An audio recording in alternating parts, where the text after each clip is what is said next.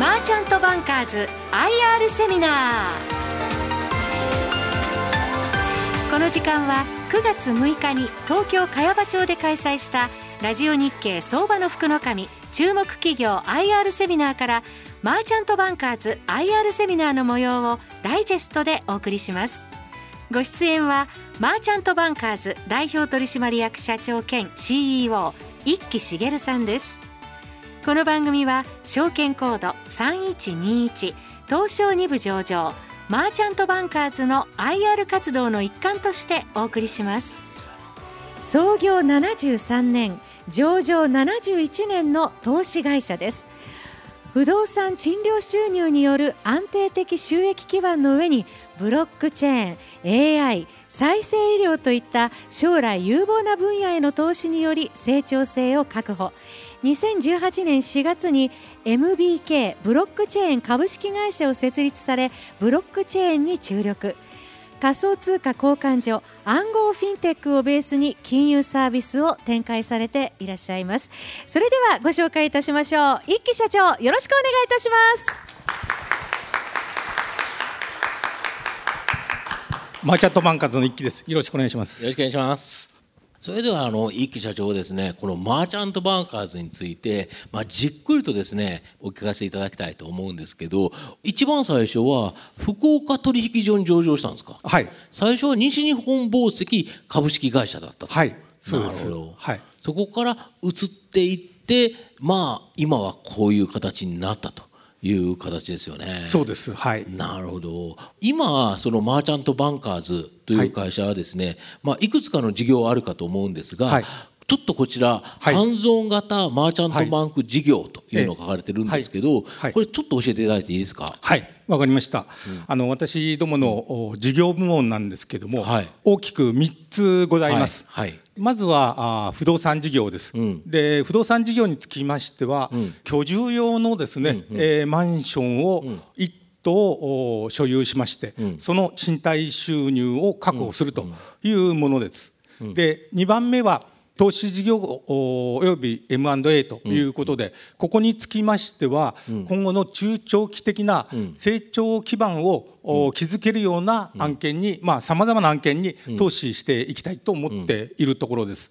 3つ目のオペレーション事業につきましては、これは施設とか店舗を持っておりまして、ボーリング場、インターネットカフェあと病院の給食関連、であとアパレルの方で婦人服や子ども服、雑貨の方を販売しております。でこの3つにつきましては、まず不動産事業およびオペレーション事業で安定的な収益を確保することにより、この収益で将来我々のまた成長基盤を築くような、そういう投資事業投資 MA も含めてえー進めていくという形で今あ取り組んでいるところです。宝石っていうのって、はい。もうほとんど正直日本でははい。なくなっちゃってるじゃないですか、はい。もう中国とかそんなところに行って、はい。でその中でやはりこの3つやはり企業っていうのははい。一つだけに集中していると、はい。その事業例えば宝石会社だったら、はい。もう倒産してますよねぶっちゃけた話。はい。日本の場合ほとんどダメになっちゃってますもんね、はい。そこをうまく業態変換しながらはい。生き残ってきた秘密っていうのはやはりこうやって事業を分けられている、はいやはりいろんな事業をやってる、はい。やっぱここが大きいかなと思うんですが、はい。まあ、その中でですね、はい。現時点のはい。大きな収入っていうのは、はい。やはり不動産事業だと思うんですよ。はい。この不動産事業もう少し詳しくですね、はい。ご説明いただきたいんですが。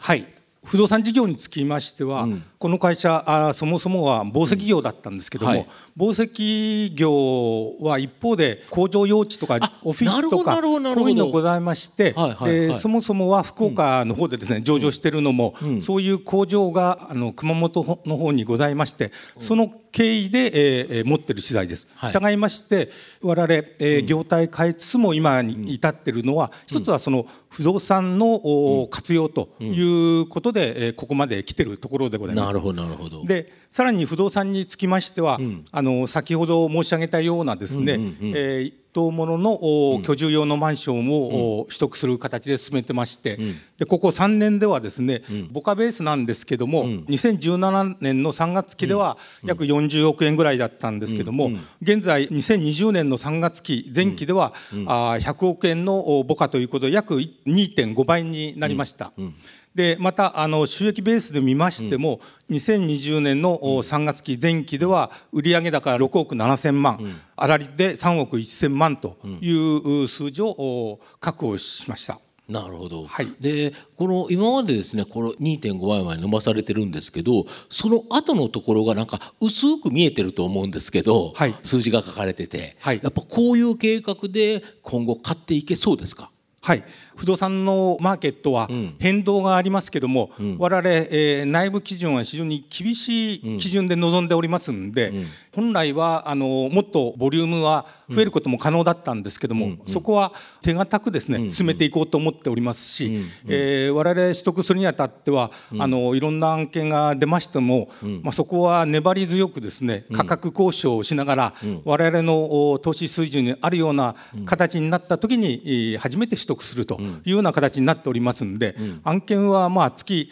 えー、何十本もご紹介いただいたりしているんですけども、その中で取得するのは本当に何ヶ月かに一つというような形で選別しながら今投資しているところでございます。なるほど、はい、全国に24物件、はい、まあ、先ほど100億円、はい、ということは、まあ、割っちゃうと4億円ぐらいだから、大体数億円程度の物件が多いということですか、はい、投資対象地域もですね、まあ、全国ある中でですね、はいはい、マンションのニーズが高く、ままたあの一方で、えー、こういうマンションに対する投資家のニーズも高いって両方とも高いところを選んでですね、え主として5つの地域1つは北海道も札幌でございます。はい。はい。東京地区は1都3県含めた首都圏でございます。はいうんうん、でそれと名古屋地区、うん、でもう一つは大阪、うん、京都、兵庫を含めた関西地区でもう一つは九州の福岡ああるいは北九州地域でここを主力として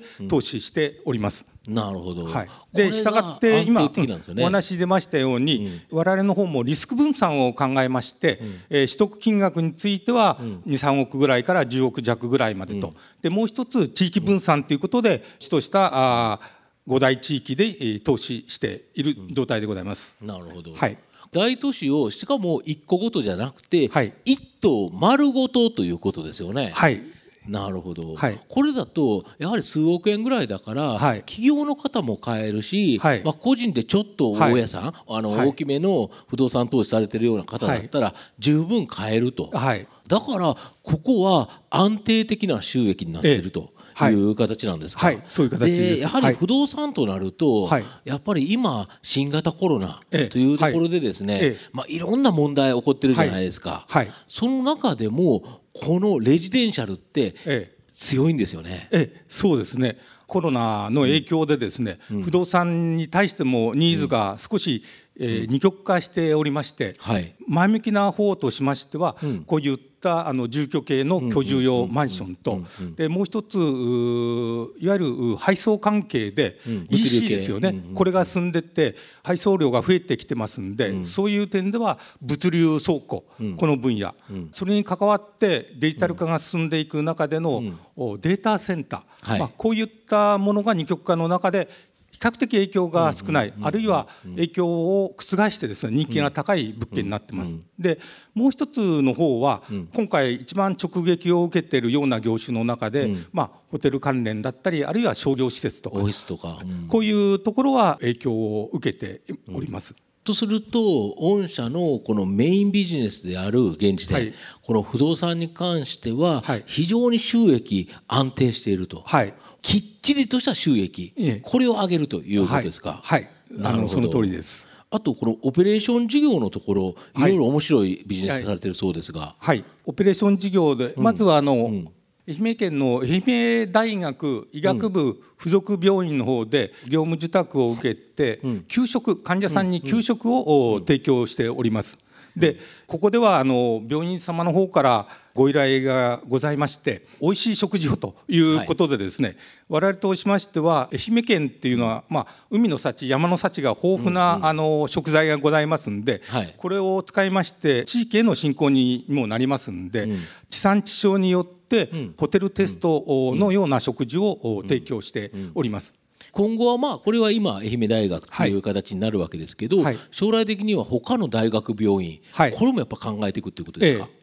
そうですね。こういった患者さんに合ったような食事でこの中では月に1回バイキング方式を使ってまして患者さんの方で自らいろんな料理が取れるようにということでこれはあの病院の先生方あるいは看護師さんまた栄養士さんの協力を得てですね、初めてその患者さんに合ったような食事、要するにいろんな制限があるし、あの量もございますし食べていいものいけないものあるんで、それをあの受け入れた形での食事を調理していかなきゃいけないっていう大変さがあるんでこれからも続けていきたいと思うんですけども、そこは慎重にかついけるような先であれば拡大していきたいというふうに思っております。なるほど、はい、他のオペレーション事業どうなってるんですか、はい。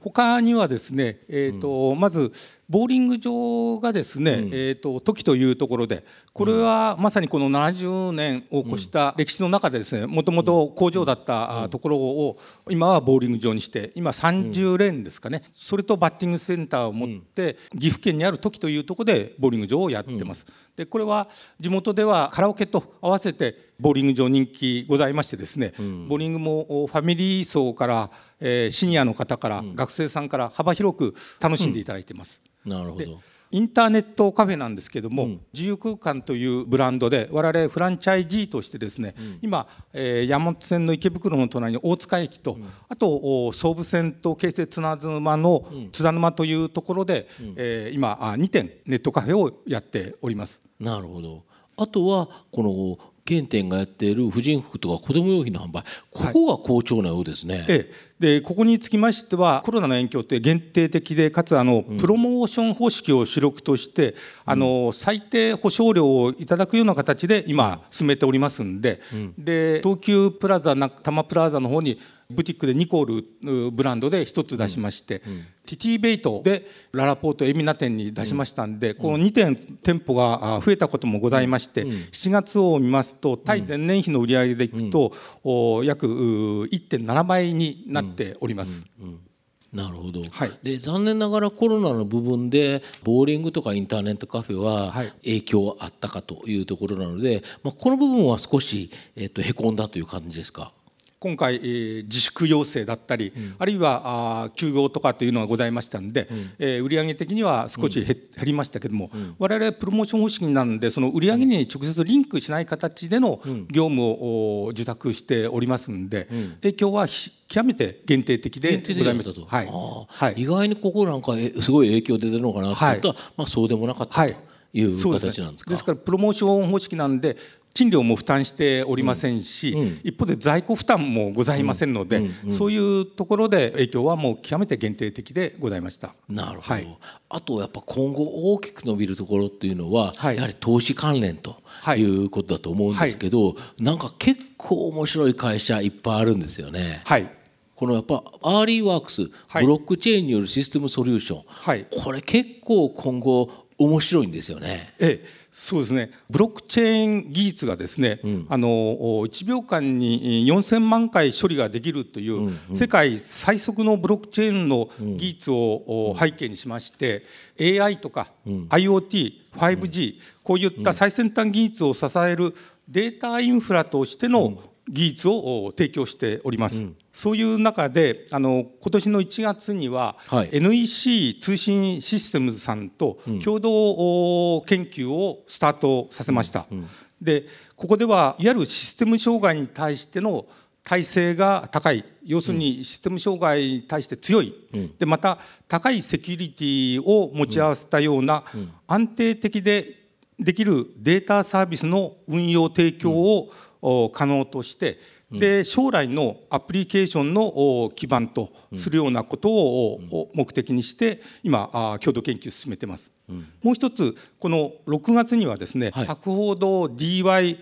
メディアパートナーズ様と業務提携を結びましてここではえー、あらゆるメディアから生み出される膨大なデータを安全に収集管理利用するためのデータベースの構築を行っているところでございます。要は博報堂メディアパートナーズというと博報堂グループの中でいうとデジタル広告いわゆるインターネット広告、ね。はい、まあ、これにまつわるさまざまなビッグデータを保管するデータベース、まあ、ここを一緒に考えていくということですか？はいそうです。これはだけどこのアーリーワークスっていうのはすごく注目できますよね。はい、あとやはり足元面白そうなのはこのアビスジャパンさん、はい、これ御社が37.5%ですか、はい、出資されてると思うんですが、はい、ここが結構足元の収益先ほどのアーリーワークスっていうのは、まあ言っても今後大きな成長が期待できるけど、はい。はい、足元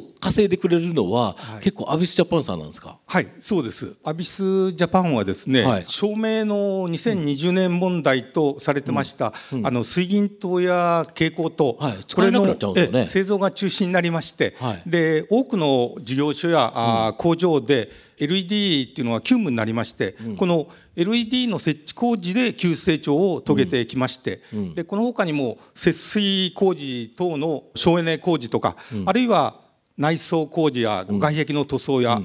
こういった建築や設備工事の業務も手掛けております。うんこれ御社とこの株式取得して、はい、要は上場企業の関連会社とい。う形になったということで、はい。まあ、いろんなところとの提携話、はい、これが多くなって、例えばこの盛況の埼玉これとか結構面白いんですよね。そうですね。はいこのアビスジャパンは大変なネットワークを持ってまして、大手の介護施設や病院に加えて、あの大手自動車メーカーのグループの工場とか、大手の物流センターの方の流通センター、まあ、こういうところの LED の業務を受けた関係でここからさらにいろんなあの工事関係の業務とか、まあ、お客さんの紹介を受けたりということと,、えー、と営業基盤としても青森県に強いこともございまして、はいはい、青森の病院や、はい、介護施設からも LED の設置工事の受注が来ております。うん、でさらに生活協同組合アイネットコープ埼玉との業務提携によって、埼玉をベースとして住宅に関してのあらゆるニーズがございます。でその中で住宅のリフォームがあったりとか、太陽光の発電があったりとか、外壁塗装があったりとか、こういう形の業務をアイネットコープ埼玉さんから我々業務受託を受けて進めていきますんで相当の数がございますんでこの工事が今非常に増えているところでございます。なるほどど、はい、あともう一つですね、まあ、賃貸住宅の中で、はい、まあ、御社のところはいっぱい入ってるんですけど、はい、どうしても他のところって空き家っていうのが問題となってるじゃないですか、ちょっと交通の悪いところにあるような賃貸住宅とかだと、まあ、ここで新たな対策出てるんですよね。えそうですね。特にうんと放置されてる、うん、あの空き家が今問題になってる、うん、現状なんですけども、うん、これに対して、えー、私どもと、アビスジャパンさんは協力体制を持って進めていこうということで今進めております。で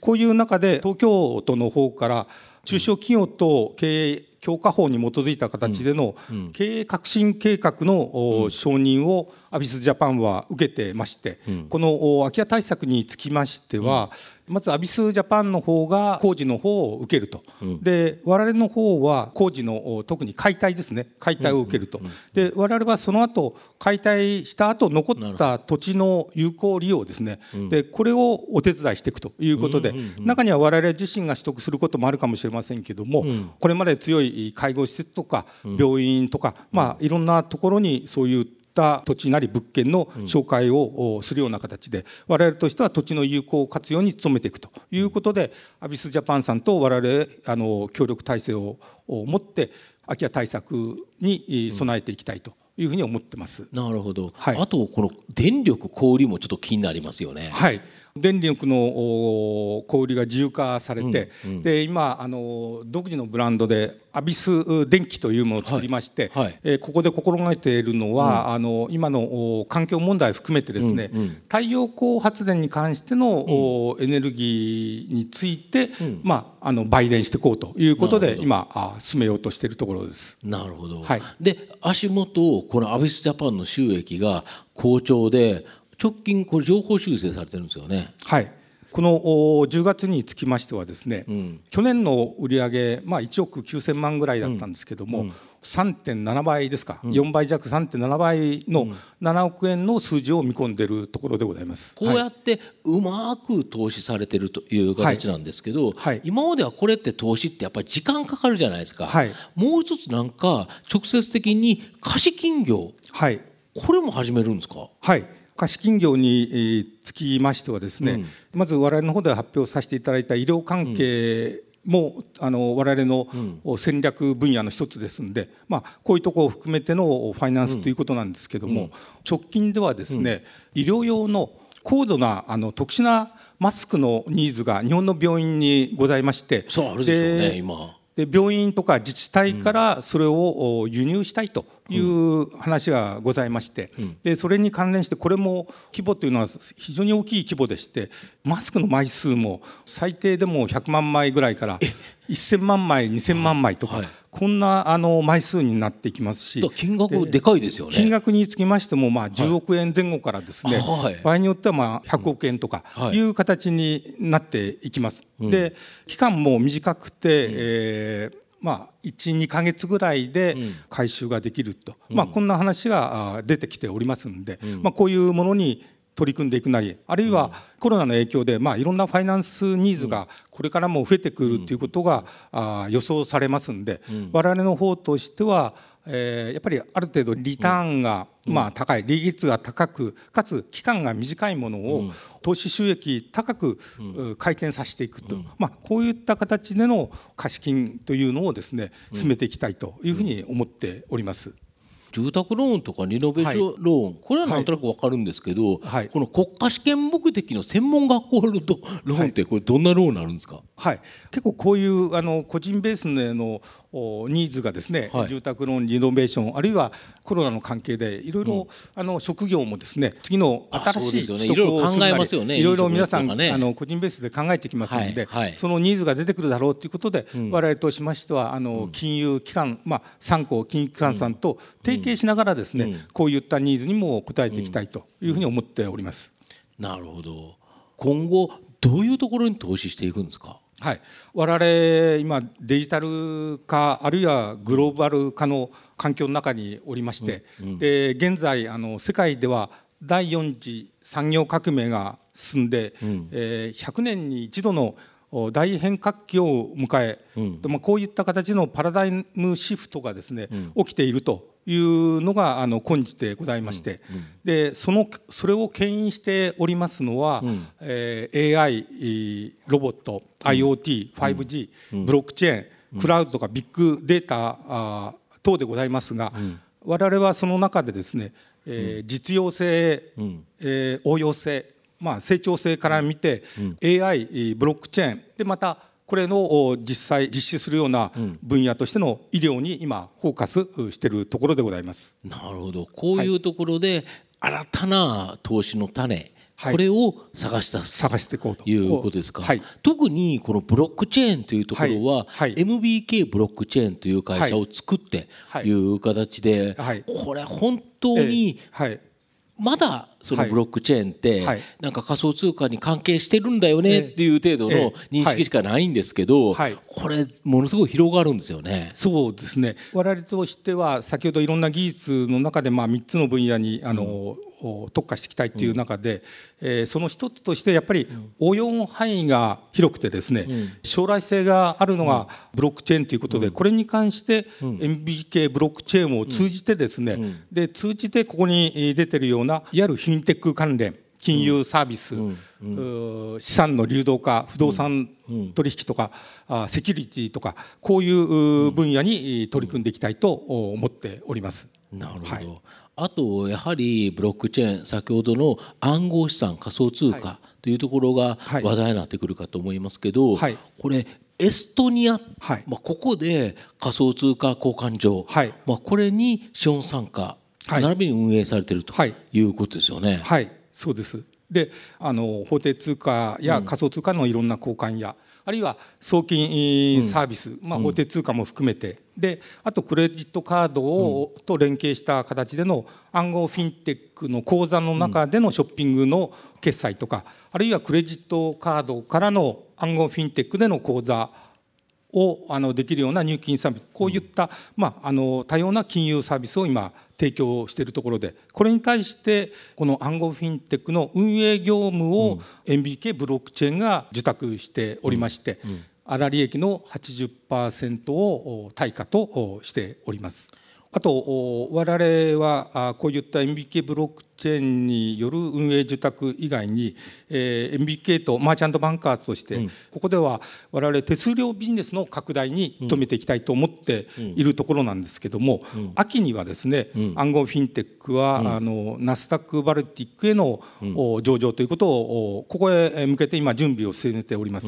で暗号フィンテックが上場しますと、まあ、当然知名度が高まってきますんで、これに伴い口座数も増えてくるし、取扱量も増大してくることになると思います。で一方であの上場することで資金調達も可能ということで、暗号フィンテックの方の業用が拡大すると、こういうことでマーチャントバンカーズグループとしては、手数料収入がまあ増えていくことが期待できるということになります。なるほど、はい。で今回また新規事業投資という形で、まあ、新規事業の業務提携。はい。白州投資会社は、香港の日本法人でございまして、日本で、えー不動産投資や企業投資を行っています。で我々のおポイントは白州さんと一緒にですね日本の不動産。で我々が持ってる不動産も含めてですね、その不動産を香港や中国の投資家さん、まあ、あー富裕車窓さん等に販売していくっていう、まあ、こういう形で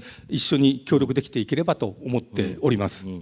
あと我々としては不動産分野ではもう一つあの開発案件いろいろ開発する案件、あるいはいろんな事情で一時的に、まあ、あの所有取得するような案件もあのあるんですけども、こういった短期で必要とするような資金はブリッジ資金として、えー対応していきたいと思っておりまして、まあ、不動産については多様な取り組みをお進めていきたいというふうに考えています。とするとまあえっと今日本当にですねこのマーチャントバンカーズさんに対しては、はい。多くの話をいただいたというふうに思うんですが、はい。最後ですね少し一木社長にまとめていただいてですね、ええ。どこがやはり安定的な収益源のもと新たなところにチはい。ャレンジし続けるマーチャントバンカーズやっぱりそこですか、はい、そうです。はい。我々の方のお業績なんですけども、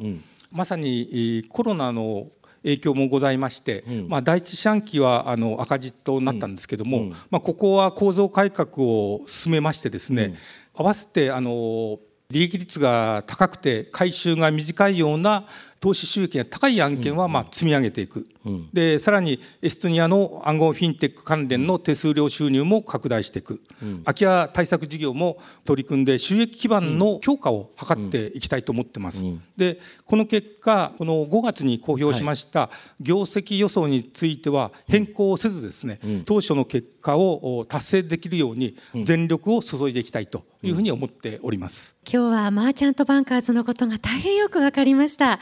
ご出演は証券コード3121東証2部上場マーチャントバンカーズ代表取締役社長兼 CEO 一木茂さんでした。皆さん盛大な拍手をお願いいたします。